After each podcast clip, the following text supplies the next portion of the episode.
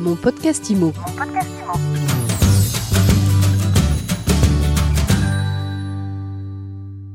Bien, on se retrouve pour un nouvel épisode de mon podcast IMO. On est en live du congrès de l'AFNAIM. Je suis avec Jessie Julien. Bonjour. Bonjour Ariane. Vous êtes directeur commercial de CAFPI. Vous venez de fêter vos 50 ans. Exactement, ce concept euh, effectivement de courtage en prêt immobilier créé par Elie Assouline en 1971 fête ses 50 ans cette année. Elie a été le créateur et le pionnier en France de ce concept, à savoir être l'interlocuteur entre le candidat à l'accession et le banquier. Donc CAFPI, le courtier euh, en crédit. Euh, pour vos 50 ans aussi, vous avez changé d'actionnaire chez CAFPI. Ça fait l'actualité. Nous, avons un nouvel actionnaire qui est arrivé qui s'appelle Blackfin, qui est un fonds spécialisé dans la surtech et la fintech.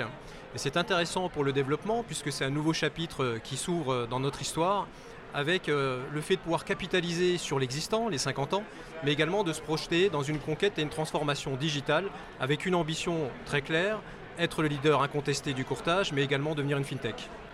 Euh, Dites-nous, on est au congrès de l'AFNAIM. Quels sont vos liens avec les agents immobiliers, avec l'AFNAIM en particulier Alors nous avons une relation qui est extrêmement ancienne avec les agents immobiliers puisqu'on a, on a coutume de dire que c'est un peu notre liquide amniotique. C'est-à-dire qu'aujourd'hui, 40% de notre activité se fait grâce à l'intermé- à la- l'intermédiation avec les acteurs de l'immobilier.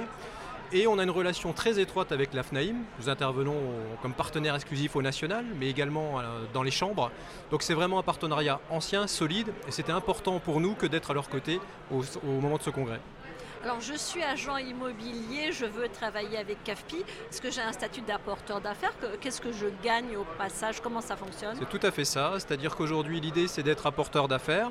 Et comment est-ce que nous, sommes intéressants pour l'agent immobilier Bah, Tout simplement, nous allons pouvoir lui faciliter en fait ses ventes en lui assurant que euh, bah, ses futurs clients sont finançables. Nous avons aujourd'hui des outils qui sont complètement embarqués. embarqués. D'ailleurs, un outil qu'on a mis à disposition de l'AFNAIM qui s'appelle l'avis de faisabilité. Cet avis de faisabilité permet tout simplement de calibrer l'enveloppe du futur candidat à l'accession à partir de quelques éléments qu'on va remplir dans un outil. Donc là, c'est protéger la vente euh, de, de l'agent immobilier, mais c'est également lui permettre de déterminer une enveloppe très précise pour pouvoir faire le choix de ses visites.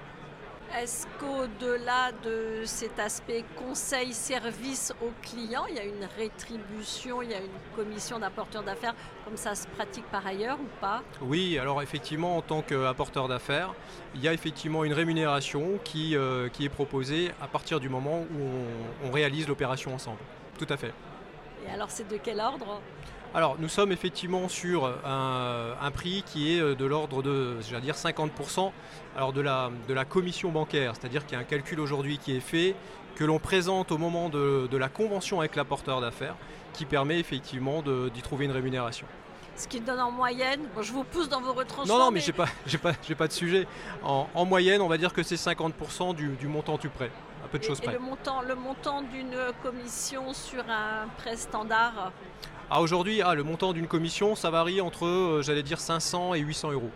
Voilà, comme ça, les, les- Tout à fait. les agents immobiliers qui nous écoutent ont un ordre de grandeur. Évidemment, ce n'est pas la motivation principale. Non. La motivation principale, c'est d'accompagner et de faire que les dossiers soient finançables, euh, ce qui est de plus en plus compliqué.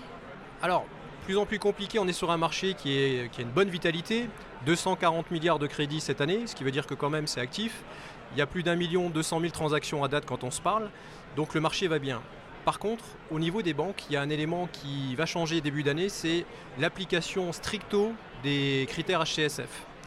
Et en ça, effectivement, ça peut devenir compliqué à partir du moment où la clientèle grand public, en tout cas une partie de la clientèle, peut être exclue par ces critères, les 35% d'endettement, la durée de 25 ans et un apport obligatoire. Donc il va falloir qu'on soit extrêmement vigilant, et notamment les pouvoirs publics, euh, à ne pas exclure systématiquement une partie euh, de, ces- de- de cette population grand public. Eh bien, on en reparlera. Jessie Julien, merci beaucoup. Merci à vous, Ariane. Je rappelle que vous êtes directeur commercial de chez CAFPI. Et je vous dis à très vite pour un nouvel épisode de mon podcast IMO à écouter sur toutes vos plateformes et sur MySuite IMO. Mon podcast IMO.